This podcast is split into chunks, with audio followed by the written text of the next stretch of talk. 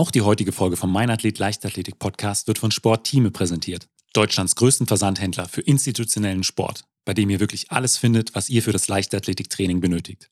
Derzeit dreht sich bei Sportteame alles rund um die Wettkampfvorbereitung. Die Kampagne Startklar für 2022 beinhaltet vielfältiges Material für Kraft, Balance, Technik und Schnelligkeitstraining sowie zur Regeneration. Die Aktion läuft noch den gesamten Dezember im Shop und es lohnt sich definitiv dort mal vorbeizuschauen. Falls ihr also Trainingsmittel für euren Verein sucht, seid ihr bei sport-teame.de auf der richtigen Seite. Mein Name ist Benjamin Brömme und herzlich willkommen zum Mein Athlet Leichtathletik Podcast. Pam hat vor einigen Wochen mit ihrem Rücktritt vom Leistungssport bei vielen für eine große Überraschung gesorgt. Und auch ich habe mich gefragt, wie es dazu gekommen ist. Deshalb freut es mich sehr, dass Pam nach knapp zwei Jahren ein weiteres Mal im Podcast zu Gast ist. Dabei haben wir uns natürlich über ihre Gründe für ihren Rücktritt unterhalten und darüber, wie es ihr heute geht. Außerdem beantwortet sie eure Fragen, die ihr mir über Instagram zuschicken konntet. Was du ja sonst bei deinen Podcasts machst, ist ja am Ende zu fragen, was würdest du denn jungen Sportlern, die am Anfang ihrer Karriere stehen, raten? Ja. Das könnte man natürlich jetzt auf, auf meine aktuelle Situation ähm, anpassen und sagen, was würdest du Sportlern, die am Ende ihrer Karriere stehen, raten? Das oh wäre, ja. Ne? Das, ist eine, das ist eine sehr gute Frage. Soll ich mal meine eigene Frage beantworten? Ja, ja.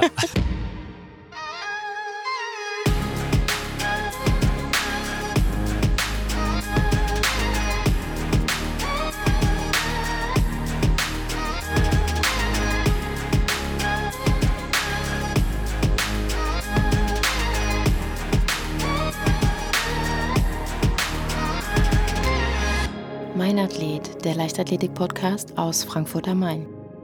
Dann herzlich willkommen, Pam. Vielen Dank, Benny. Ich glaube, es ist tatsächlich zwei Jahre her, oder? Dass wir hier in meinem Wohnzimmer gesessen haben. 2019 für die letzte Aufnahme, ne? Auch ziemlich genau im äh, Oktober, November war das. Mhm. Äh, da kann ich mich auch noch dran erinnern. Ähm, und ja, es ist Wahnsinn, wie schnell die Zeit vergeht und äh, was auch in dieser, was in der Zeit alles passiert ist. Also mhm. absolut. Ich finde auch. Also da ist ganz, ganz viel jetzt in zwei Jährchen passiert. Eine ganz große Überraschung äh, bei mir in diesem Jahr war ein Post von dir. Und mhm. zwar der, dass du deine sportliche Karriere beenden wirst, beziehungsweise äh, beendet hast. Das gab natürlich bei äh, vielen äh, einige Fragen. Ähm, ich habe kurz vor der Folge ja auch nochmal äh, eine kurze Umfrage gemacht bezüglich, ähm, was, was wollt ihr von Pam wissen? Da kam einiges an Fragen zusammen, da gehen wir nachher drauf ein. Und ja, deswegen erstmal vielen Dank, dass du dir heute die Zeit dafür genommen hast. Ich bin natürlich auch neugierig, wie es dazu gekommen ist und was du heute so machst. Und ähm, deswegen würde ich auch direkt mit der ersten Frage einsteigen. Wie geht's dir denn heute? Auch gut, mir geht's wirklich gut. Ich merke so richtig, ähm, ich glaube, das ist immer, wenn man äh, ja, wenn so das, wenn man mit einem guten, wenn man eine gute Entscheidung getroffen hat äh, und so merkt, ja, das, was ich jetzt mache, ist genau richtig. Und ähm, ich habe das jetzt schon seit vielen, vielen Wochen und äh, deswegen geht's mir wirklich gut. Es ist total turbulent aktuell.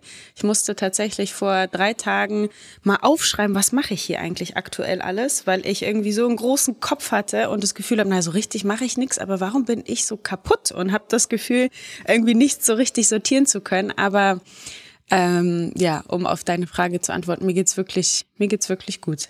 Ja. Äh, du hast auch gesagt, es war ähm, eine überlegte Entscheidung. Mhm. Ähm, du bist froh mit der Entscheidung. Aber wie kam es denn so dazu? Also ähm, war das nach einem bestimmten Wettkampf? War das ein längerer Prozess? Ähm, das würde mich mal so interessieren. Mhm. Ich glaube, das war auch eine der häufigsten Fragen. Warum hast du das gemacht? Und ich habe auch an der Reaktion gemerkt, dass das viele nicht erwartet hätten. Und ich wahrscheinlich auch nicht, weil es tatsächlich, ähm, es gibt ja einige Sportler, die so im Laufe ihrer Karriere, und ich habe auch Freunde erlebt, die im, im Laufe ihrer Karriere schon so ein bisschen gezweifelt haben oder überlegt haben, ah, soll ich jetzt aufhören oder nicht. Das hatte ich zu keinem Zeitpunkt. Also ich habe immer, ich war immer so mit jeder Phase mit meinem Herzen komplett dabei und habe gar nicht darüber nachgedacht, ob ich aufhören sollte oder nicht. Und in diesem Jahr war es aber irgendwie anders.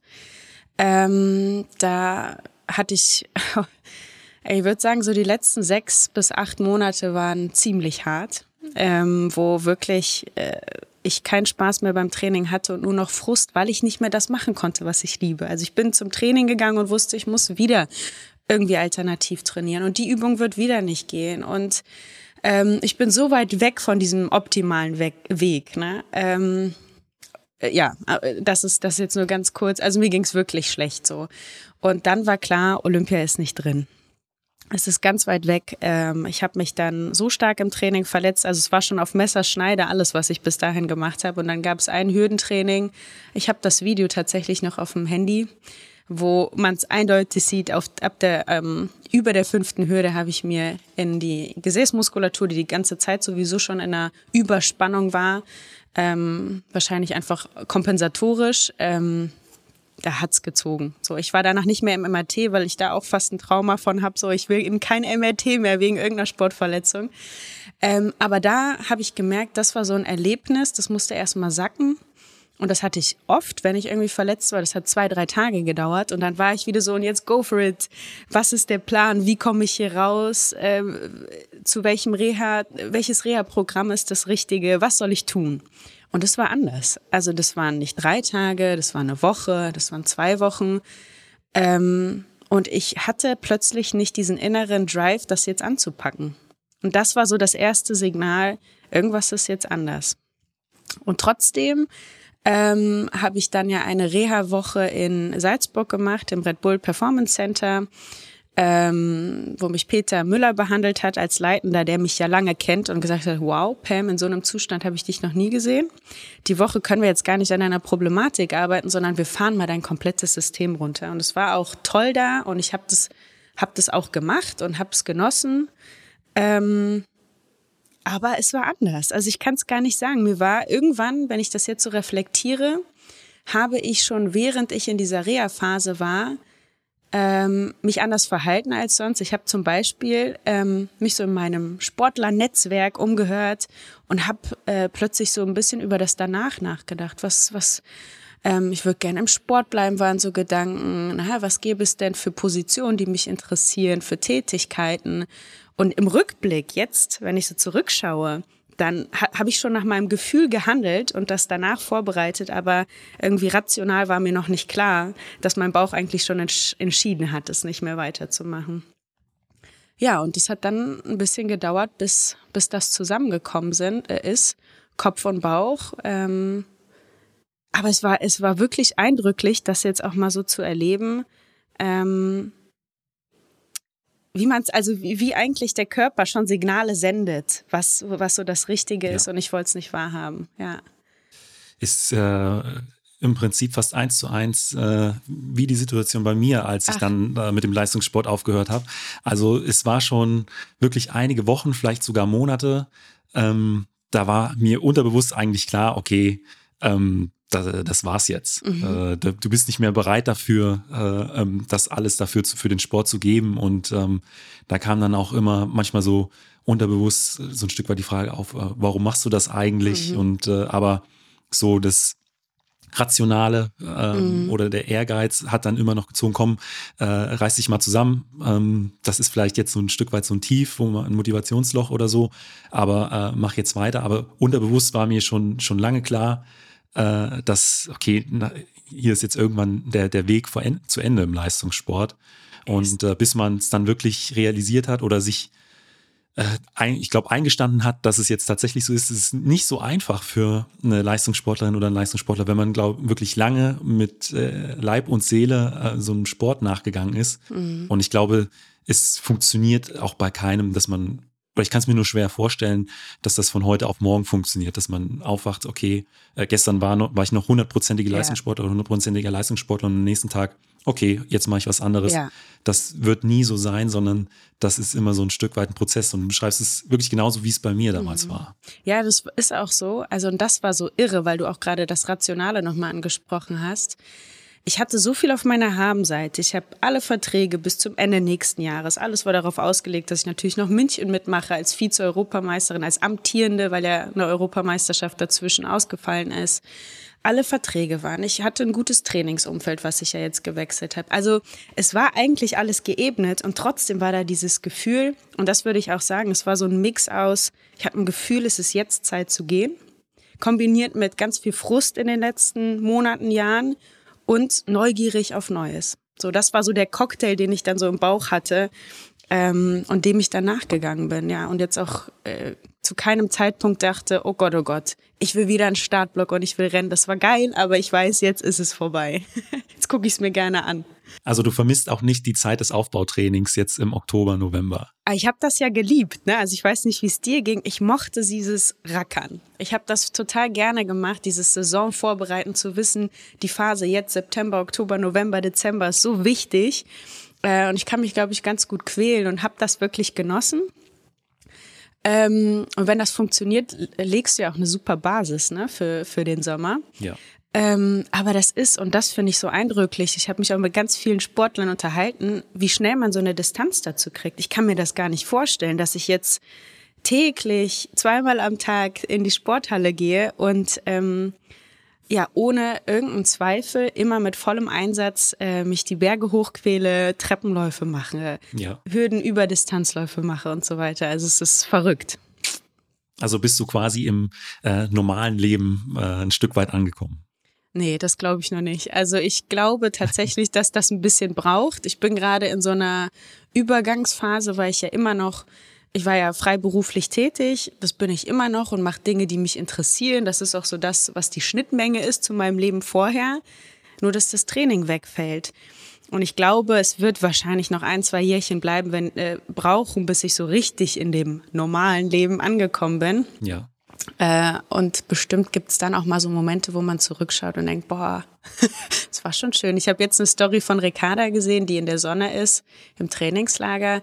Im November ist ja auch nicht so schlecht, ne? Ja, ja.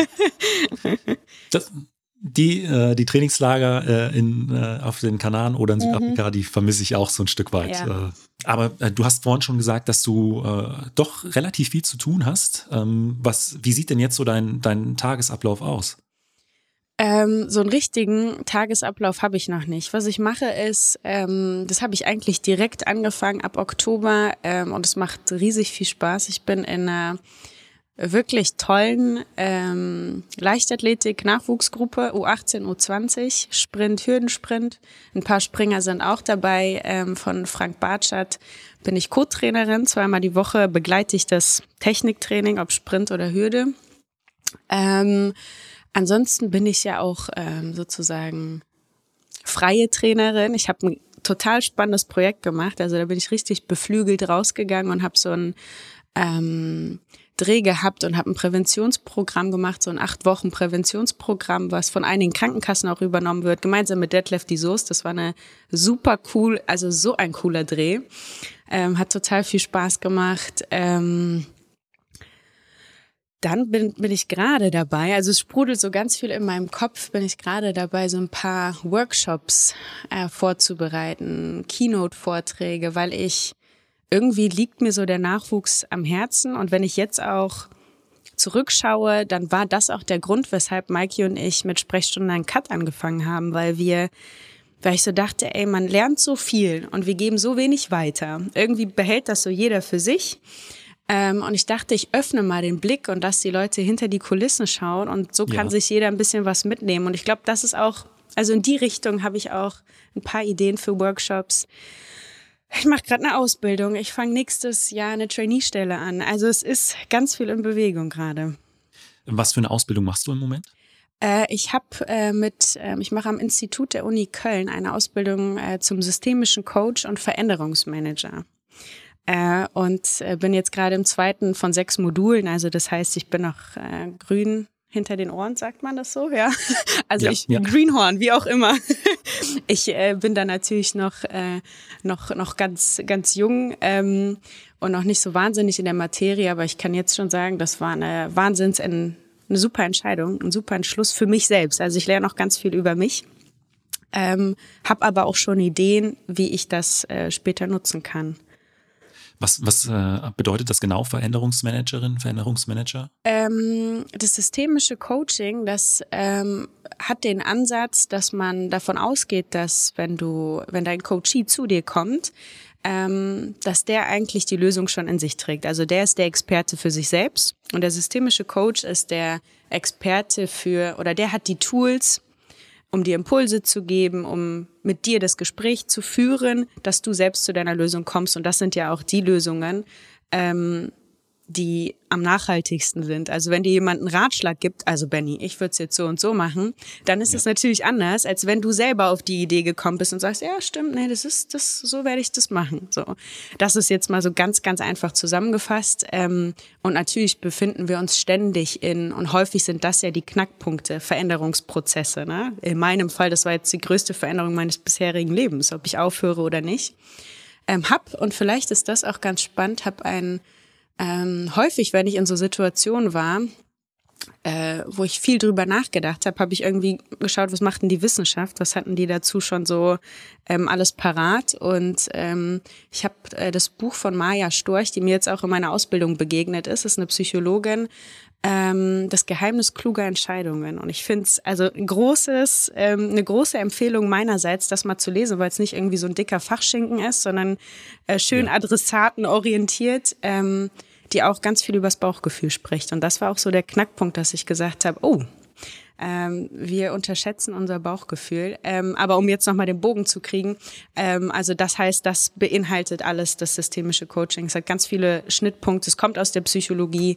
Ähm, und äh, genau, wird zum Beispiel ähm, auch für äh, mittlerweile ist es für Laufbahnberater an den Olympiastützpunkten auch eine äh, Verpflichtung, also vielleicht nicht die ganze Ausbildung, aber so ein Zertifikat zu machen. Ähm, also es ist in einigen Bereichen äh, vonnöten. Man merkt aber, dass du, äh, oder man merkt auf jeden Fall, dass du mit dem gleichen Drive, mit der gleichen Energie, äh, mit der du im Leistungssport warst, jetzt in den nächsten Lebensabschnitt äh, und in viele neue Projekte reingegangen bist. Oh, das ist ein Kompliment. Ich habe auch wirklich das Gefühl, ähm, und das ist ja die große Kunst, ich hatte ja richtig Sorge, dass da nichts ist. So, ich gehe aus dieser Bubble raus und denke, ach herrje, was soll ich denn jetzt machen? Ja. Und ich glaube, wenn man dann so das findet, wo das Herzchen für schlägt, dann geht man mit der gleichen Energie da rein. Und danke, Benny. Das ist eine schöne, schöne Rückmeldung. Und ich glaube, das ist auch wirklich wichtig, wenn man, mhm. wenn man mit dem Leistungssport aufhört. Weil mhm. wenn man jahrelang äh, wirklich äh, mit Leidenschaft immer auf Ziele hin trainiert hat, äh, ob man die jetzt äh, dann erreicht hat oder auch nicht, äh, ist, glaube ich, fast nebensächlich. Man, man hatte so ein Ziel, auf das man, hat man sich fokussiert. Und wenn das dann wegfällt und es ist an ja. der Stelle nichts anderes, dann ähm, kann es schon schwer werden äh, nach dem Leistungssport. Deswegen äh, glaube ich, ist es ein guter Tipp für, für jeden, der irgendwann mal mit dem Gedanken spielt, äh, die Karriere zu beenden, mhm. da, zu schauen, was gibt's noch so. Ja, ich habe ähm, ein Treffen gehabt, da war das noch nicht offiziell, dass ich aufhöre, aber ich wusste, dass ich aufhöre. Ja. Äh, und war beim CrossFit und habe tatsächlich eine ehemalige Sportlerin aus Bochum getroffen, die auch hier bekannt ist, die hat 2015 oder 16 aufgehört. Ähm, der habe ich das gesteckt, dass ich, es dauert nicht mehr lang und ich werde es öffentlich machen. Ähm, und das, das hat mich so nachhaltig äh, irgendwie beschäftigt und sie meinte, ich bin immer noch im Anpassungsprozess. Mir fehlt dieses heftige Erleben von Emotionen, ne? diese krassen Glücksmomente, ja. diese Tiefschläge und so. Und dann dachte ich, ach herrje, ähm, äh, ja, man muss sich die in einer Form, in einer anderen Form irgendwie suchen. Ne? Ja. Aber da gibt's äh, auch viele andere Bereiche. Das glaube ich auch. Äh, wo man, ja, ja. Dann ähm, eine Frage, die mich äh, wirklich brennend interessiert. Was ist denn so äh, ein Mythos über das Leben einer Leistungssportlerin, äh, dem, den du immer wieder zu hören bekommen hast? Also ähm, man ist ja nur die ganze, wahrscheinlich so, ja, Trainingslager schön in der Sonne, mhm. Äh, äh, da ein bisschen, bisschen sprinten. Aber gibt es irgendwas, was immer wieder Das ist auf jeden ist? Fall schon guter, stimmt. Ach, das bisschen Sprinten, ihr sitzt ja nur da ne, und lauft einmal kurz. Ähm, also ich glaube, Mythos Nummer eins, und der begegnet mir ständig, so dass ich am Schluss schon eigentlich es nicht mehr korrigiert habe oder nicht mehr kommentiert habe. Du kannst doch essen, was du willst. Also du bist ja Sportlerin, ist ja klar, dass du einen Top-Körper hast, kannst ja auch essen, was du willst. Trainierst ja auch wie verrückt, ne? Äh, das ist, glaube ich, Mythos Nummer eins. Und daran anknüpfend eigentlich auch, ist mir auch immer wieder begegnet, äh, dieses dass die Leute denken, der Profisport oder ein Spitzensportler zeichnet sich dadurch aus, dass er besonders lang und hart trainiert. Also täglich zwei, drei Stunden, immer hart, immer hart, immer hart. Aber dass dahinter ein schlaues Trainingskonzept steht und klar bewegst du dich auf einer Grenze, aber dass das alles ganz logisch austariert ist und Leistung nicht entsteht, weil du jeden Tag draufklopfst, ähm, ist auch ein ganz, ganz da muss ich auch immer ein bisschen schmunzeln, wenn ich den höre. Und einer, der also, mir einfällt, Benny. Okay. Den habe ich bei äh, Gesa in der Story vor, vor kurzem äh, gesehen. Ähm, da hatte sie eine Fragerunde gemacht und da hat jemand, und ich habe das den Eindruck, das kann dir auch irgendwie nur in Deutschland passieren. Ich glaube, andere Länder sind da deutlich weiter. Klar, Osteuropa brauchen wir jetzt gar nicht äh, anzusprechen in der Thematik, aber dieses, ja, und was machst du noch?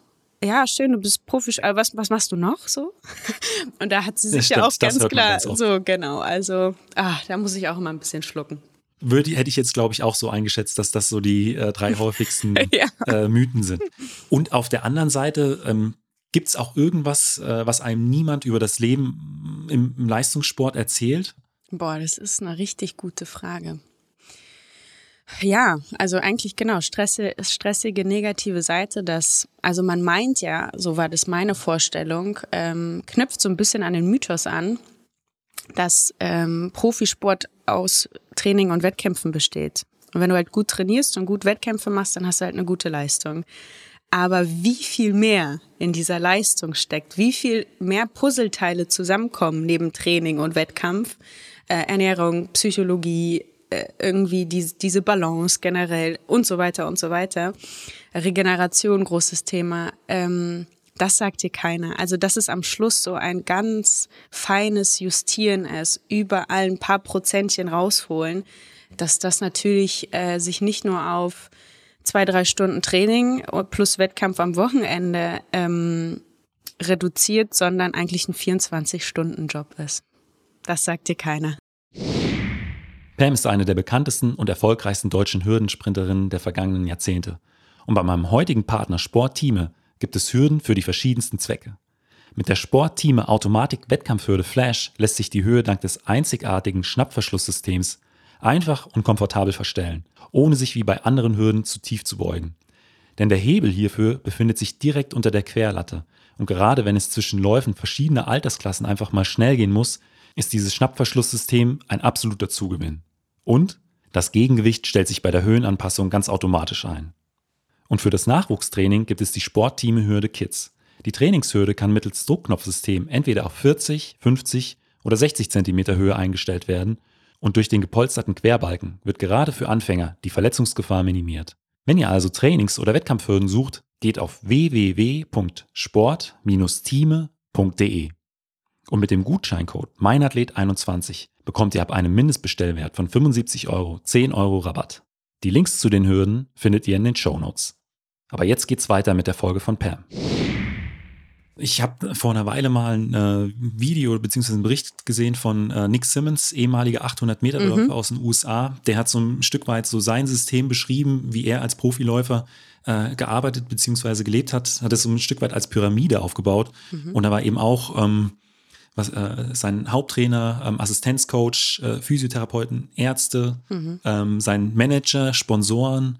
Ähm, ich überlege, was war noch mit? Ach, Mentor, Mentor ja, Psycho, genau, Sportpsychologen, ein, ein Gatekeeper quasi, mhm. der noch äh, neben dem äh, Manager äh, ihm so ein bisschen vor Anfragen und sowas äh, nicht schützt, aber diese Arbeit für ihn mhm. abnimmt. Und, und er hat gesagt, ich brauchte dieses komplette System, äh, um meinen Leistungssport so auszuüben, dass das Ganze funktioniert hat. Also ähm, da hat man, habe ich dann auch erstmal gesehen, was dann tatsächlich alles so äh, dahinter steckt. Und du beschreibst es ja jetzt im Prinzip ganz genauso. Ja, ich würde es absolut genauso unterschreiben. Also das ist irre, was du stehst da alleine auf der Bahn, aber was für eine Maschinerie dahinter, wo jedes Zahnrädchen ineinander greifen muss. Das Team muss irgendwie mit funktionieren. Jeder hat so seinen Bereich, den er da übernimmt.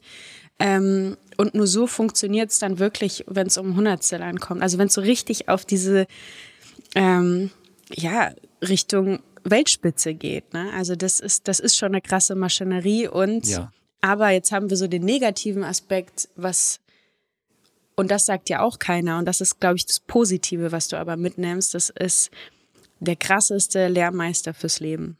Also wirklich, was du an Soft Skills mitnimmst. Ne? Ich habe jetzt ähm, auch so ein bisschen, auch durch Gespräche, Einblicke, ähm, zum Beispiel aus einem Institut mit einem Wirtschaftspsychologen gesprochen, der sagt, ey, wenn wir Vorträge machen für Mitarbeiter oder so, dann ist das Leitbild immer der des Sportlers. Wir wollen, dass die Leute solche Soft Skills mitbringen wie Sportler, Ehrgeiz, diszipliniert mit Rückschlägen umgehen können, am Boden bleiben bei Erfolg, mit Niederlagen umgehen können. Ähm, Ach, es, es gibt so viele, ne? Ähm, klar, motiviert sein, ganz, ganz starke intrinsische Motivation und so weiter. Und Ja. da ist mir erstmal bewusst geworden, ja, ich glaube, alle, die das so hinter sich haben, ähm, bring, also haben, bringen da echt was mit, haben ganz viel auf ihrer Habenseite, ne? Umso schöner, dass du es auch so ein Stück weit äh, jetzt auch in die, in die Jugendarbeit weitergeben willst. Mhm. Du hast auch eben äh, bei deinen Projekten angesprochen, dass du was mit Detlef äh, die Soaps Mhm. zusammen gemacht hast. Ich habe da jetzt auch noch eine, einen Post gesehen, dass ihr ähm, für Let's Dance zusammen trainiert habt. Ist das richtig? Nee, da- das wäre ja Oder cool. habe ich das verwechselt? Das hast du verwechselt. Das war tatsächlich, wir hatten echt intensive vier Drehtage in Berlin, das, wo wir von morgens bis abends unsere, unser Programm abgefilmt haben. Und Dance Meets Athletics war so ein bisschen, weil wir, also es ist ein Programm, was ich jedem empfehlen würde, wenn ich an der Stelle so eine kleine, einen kleinen Werbeslot äh, ähm, einführen darf. Ähm, Anfang nächsten Jahres sollte das rauskommen. Es geht ums eigene Körpergewicht, zu Hause machbar. Und wir haben so im Laufe des Drehs festgestellt, ist ja verrückt. Wir machen die gleiche Übung. Ähm, es fällt mir keiner ein. Ach, es ist sogar der Plank ist unterschiedlich gewesen, aber besonders was, wenn es irgendwie in die Dynamik geht. Wir machen die gleiche Übung, aber er ist Tänzer und er führt sie ganz anders aus. Also der hat so einen Flow in seiner Bewegung. Und wir Athleten haben ja immer dieses unterm Körper treffen, Anspannung, Fußspitze ist angesch Und das fanden wir ganz, äh, ganz, ganz lustig und möglicherweise kann man da was draus machen. Aber das war einfach das, was man im Programm mit uns miterlebt als, als derjenige, der, äh, der da mit uns gemeinsam mittrainiert. Ähm, und es war, es war super cool, aber es hat tatsächlich nichts mit Let's Dance zu tun. Dann habe ich, hab ich das verwechselt. Und wann, wann wird man das sehen können und wo? Ähm, das ist, das muss ja, dadurch, dass es als Präventionsprogramm gedacht ist, muss das ja durch tausende Gremien gehen, die erstmal gucken, ob alle Kriterien erfüllt sind. Ähm, aber voraussichtlich Januar, Februar sollte das Programm erhältlich sein. Und dann werde ich ganz groß äh, davon natürlich erzählen. Also man wird es mitbekommen, wenn man mir folgt. Ich könnte mir auch vorstellen, dass du in, ähm, wie viele Jahre warst du Leistungssportlerin? Oh, das ist eine gute Frage. Wann fängt man an zu zählen? Also ich bin ja mit 16 ähm, nach Bochum gezogen und das war so die Entscheidung, dass da habe ich mich auch für die Hürden ähm, ähm, entschieden. Naja, 16 bis 30, das ist schon eine wahnsinns lange Zeit, 14 Jahre. 14 Wow. Jahre. An- Und in der Zeit wahrscheinlich auch das ein oder andere äh, Interview geführt, könnte Mhm. ich mir vorstellen. Ja. Ähm, aber was ist denn so eine Frage, die dir nie gestellt wurde, die du dir aber gestellt hättest, wenn du dich interviewen könntest? Das ist so eine gute Frage, Benny. Das ist so eine gute Frage, mir den Ball jetzt zuzuspielen. Was du ja sonst bei deinen Podcasts machst, ist ja am Ende zu fragen, was würdest du denn jungen Sportlern, die am Anfang ihrer Karriere stehen, raten? Das könnte man natürlich jetzt auf, auf meine aktuelle Situation ähm, anpassen und sagen, was würdest du Sportlern, die am Ende ihrer Karriere stehen, raten? Das Oh ja. wäre, ne? Das ist eine, das ist eine sehr gute Frage. Soll ich mal meine eigene Frage beantworten? ja, ja. Ich glaube, also wenn ich so ein bisschen die Leute mal mitnehmen darf, wie es mir ging, ähm, ich habe so diese, ich habe diese Leichtathletikwelt geliebt und man lebt ja echt in der Bubble und denkt, das ist das Wichtigste, das muss auch so sein, um überhaupt so existieren zu können. Du denkst, das ist die Welt und das ist das Wichtigste. Ähm, und da mein Karriereende jetzt schneller kam als geplant, hatte ich auch, habe ich mich sozusagen gegen das Bekannte, was ich eigentlich liebe, entschieden, für das große schwarze Fragezeichen. Ich wusste nicht, was ist. Und das schürt natürlich schon irgendwie Ängste und Sorgen und Zweifel vielleicht. Oh Gott, was, was mache ich denn jetzt? Was kann ich überhaupt? Und ich kann nur sagen, Tipp Nummer eins, ihr habt so ein tolles Netzwerk durch den Sport. Ne? Also ich meine, wie viele Leute kennst du, wie viele Leute kenne ich? Man, das, man ist so gut vernetzt und nicht nur in den Sportlerkreis, sondern dadurch auch in die Sportpolitik, dadurch auch irgendwie in die Wirtschaft. Also es gibt, und wenn du keine Idee hast, dann ruf, fang an, bei der Sporthilfe anzurufen. Was habt denn ihr?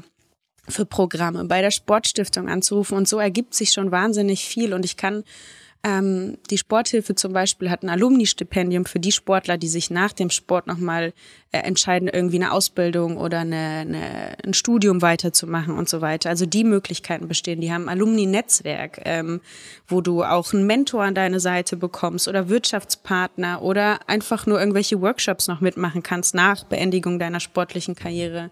Die Sportstiftung NRW und das ist ganz, ganz wichtig und ich glaube, das ist auch die Zukunft, also in die Richtung sollte die nach sportliche Förderung gehen, äh, dass man, weil das ist der größte, das größte Problem ist ja wirklich die Psyche. So, du kommst ja aus einer Welt voller Aufmerksamkeit, voller Messen, voller äh, Adrenalinkicks und so weiter und plötzlich ist da erstmal irgendwie fast ein bisschen Monotonie, so was, kein Plan, keine Struktur, wohin geht's, was ist mein Ziel? Äh, und die holen dich da ab und haben ein Coaching-Programm von insgesamt sechs Tagen und wollen das auch noch weiter ausbauen. Also das heißt, wenn man aus NRW kommt, möglicherweise machen das andere Sportstiftungen ja auch bald. Ich glaube, in die Richtung sollte es gehen. Ähm, also unterm Strich, man wird aufgefangen. So. Und sprich Sportler an, die jetzt aufgehört haben. Ich habe mich jetzt erst mit einer Sportlerin ausgetauscht, die auch ganz, ganz frisch ihre Karriere beendet hat, ähm, die mich einfach angerufen hat, gesagt hat, wollen wir mal quatschen? Und ich glaube, genau dahin gehen, da, das ist so der Weg. Das wäre jetzt eigentlich ein gutes Schlusswort. ähm, aber wir haben noch einige Fragen von äh, Hörerinnen und ja, Hörern. Ja, sehr gerne. Ähm, deswegen äh, würde ich damit gleich einsteigen. Mhm. Aber ähm, das, was du gesagt hast, würde ich eins zu eins unterschreiben. Mhm. Und ähm, es ist auch gut, dass es da diese Programme gibt. Äh, ja. Und das Netzwerk äh, ist glaube ist es, glaube ich, vielen gar nicht so bewusst, wie groß das Netzwerk mhm. ist.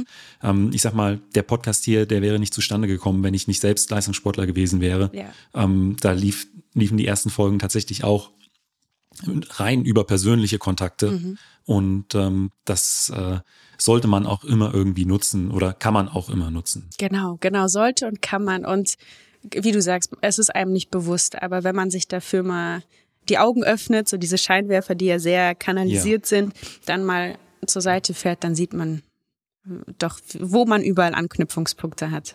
Dann würde ich vorschlagen, steigen wir jetzt mal äh, auf die äh, oder schwenken wir mal um auf die Hörerfragen. Mhm. Und äh, da ist die erste gewesen, ähm, der ist der innerliche Druck, ständig Top-Leistung zu bringen, so ein Stück weit bei dir abgefallen? Und würdest du sagen, tut dir das gut oder ähm, siehst du das neutral? Mhm. Also es ist, ähm, ich glaube, dass es bestimmt ein paar Schnittpunkte zu, keine Ahnung, Top-Managerin und Top-Managern und, und Top-Sportlern gibt. Ne? Also ich glaube, auch in anderen Bereichen kann man maximalen Druck äh, empfinden, wenn man sich auf, auf, auf einem Top-Niveau äh, befindet. Ähm, aber das war schon Wahnsinnsdruck, das muss ich einfach ehrlich sagen. So dieses, du merkst alles, du hast es irgendwie nicht mehr in Kontrolle, dein Körper macht nicht mit, dann kommen natürlich Zweifel und irgendwie funktioniert das ganze System nicht mehr. Ähm, das war schon krass. Ähm, aber es war auch, um nochmal das aufzugreifen, es war auch ein krasser Lehrmeister. Also ich habe das Gefühl, ich nehme bring schon ein paar Skills mit für das, was jetzt so kommt. Und ich weiß, wie ich ja. Herausforderungen begegne, ohne ohnmächtig zu werden, wenn sie mir zu groß erscheinen. So. Ähm, also ich glaube, ich werde bestimmt auch im Leben danach äh, noch die eine oder andere ähm, Situation haben, in der ich denke, ach du meine Güte, das ist jetzt echt ordentlich Druck. Aber ich habe ein bisschen was gelernt, um damit umzugehen. Und ich werde wahrscheinlich auch weiter lernen. Und äh, mal so ein bisschen Druck ist ja, glaube ich, auch nie mhm. äh, verkehrt. Das also stimmt. so geht es mir zumindest oft. Mhm. ja, doch, hast du recht.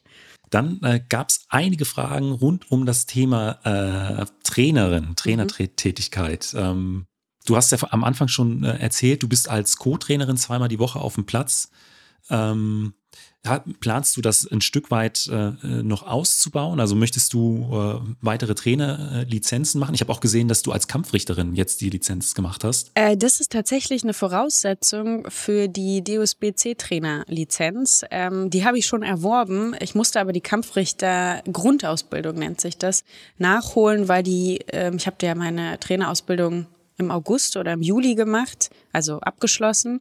Und zu der Zeit gab es keine Kampfrichterausbildung aufgrund von Corona.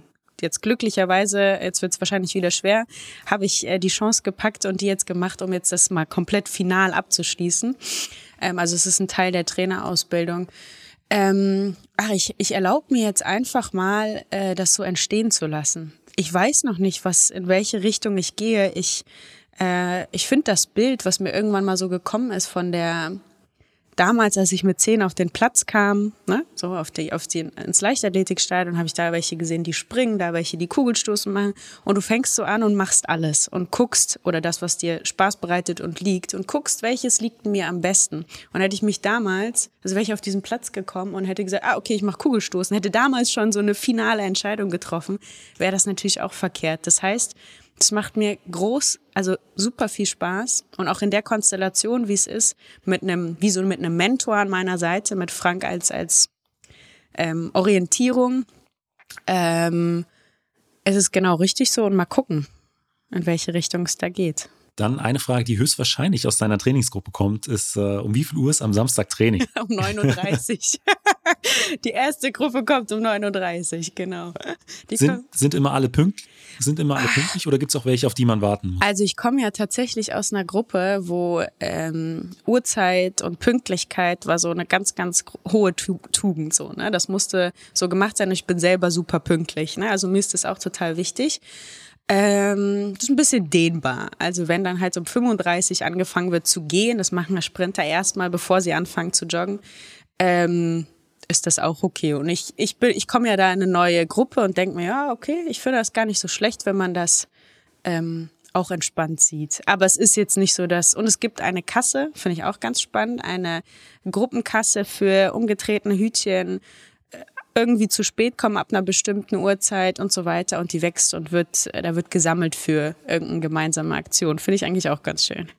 Fehlstarts sind auch mit dabei? Fehlstarts sind dabei, tatsächlich, und die finde ich schon hart, aber sie gehört dazu, auch ein auf eine Hürde zulaufen und sie nicht zu überlaufen, sondern abzubrechen und an der Seite vorbei. Ja. All das zahlt in die Kasse ein, ja. Also dann für, äh, wird gesammelt für die Weihnachtsfeier oder genau, äh, so das Frühlingsfest oder so. Ja. Ähm, dann ein höchstwahrscheinlich äh, hessischer Hörer fragt, ob es eine Chance gibt, dass du irgendwann vielleicht auch mal in Hessen als Trainerin aktiv wirst. ja, ich komme ja aus Hessen. Ich habe ja bis zum 16, bis zu meinem 16. Lebensjahr in Hessen gewohnt. Ähm, bin also eine Hessin. Äh, habe dadurch, dass meine Eltern, äh, meine Schwester mit ihrer Familie, äh, ein paar Freunde, natürlich auch noch in Kassel wohnen, Kassel und Umgebung, bin ich immer wieder da. Und ich würde mal sagen, sag niemals nie, aber äh, eine konkretere Aussage kann ich jetzt nicht ja. machen. Dann eine weitere Frage auch zum Training. Du merkst, da liegt mhm. so ein mhm. Stück weit auch der Schwerpunkt. Und äh, die ist, äh, im Sprint gibt es ja mittlerweile wirklich viel, äh, auch neuere Sachen an Technik. Also das 1080, mhm. also ein Zugwiderstands- bzw. Zugunterstützungsgerät. Dann Hams Hell, das ist äh, etwas, um, um die Beuger zu trainieren. Mhm. Äh, das ist relativ neu. Ähm, gibt es ähnliche Sachen äh, auch für, für den Hürdensprint? Und falls nicht, könntest du dir vorstellen, was da fürs Training besonders hilfreich wäre? Irgendwie eine besondere Trainingshürde oder sowas? Mhm. Also ich glaube, ähm, Hürdensprint entsteht ja wie, wie bei jeder anderen Disziplin aus einer, aus, aus einer Optimierung von Zubringerleistung. Und der Flachsprint gehört natürlich dazu. Also das heißt, ein Hürdensprinter wunderbar nutzt auch das 1080-Gerät und so weiter. Das macht total Sinn ähm, oder im Kraftbereich sich da auch äh, weiterzuentwickeln. Ansonsten gibt's natürlich einen Haufen cooler Übungen. Was ich gut finde, ist, ähm, was, was die Amis auch schon seit Jahren machen, sind diese, ähm, diese Plastik, Plastikaufsätze für die Hürde, dass du einfach noch ähm, ja fast furchtloser auf die Hürde läufst, weil du nicht eben an dieses Holz trittst, sondern auf so ein Plastikteil, was natürlich im, äh, im schlimmsten Fall einfach nach unten kippt. Also das heißt, ähm, um, um da so ein bisschen die das intuitive eher Angst haben vor einem Hindernis, anstatt da voll reinzulaufen. Ich kann mir vorstellen, dass da irgendwie noch was passiert. Ich müsste mal drüber nachdenken.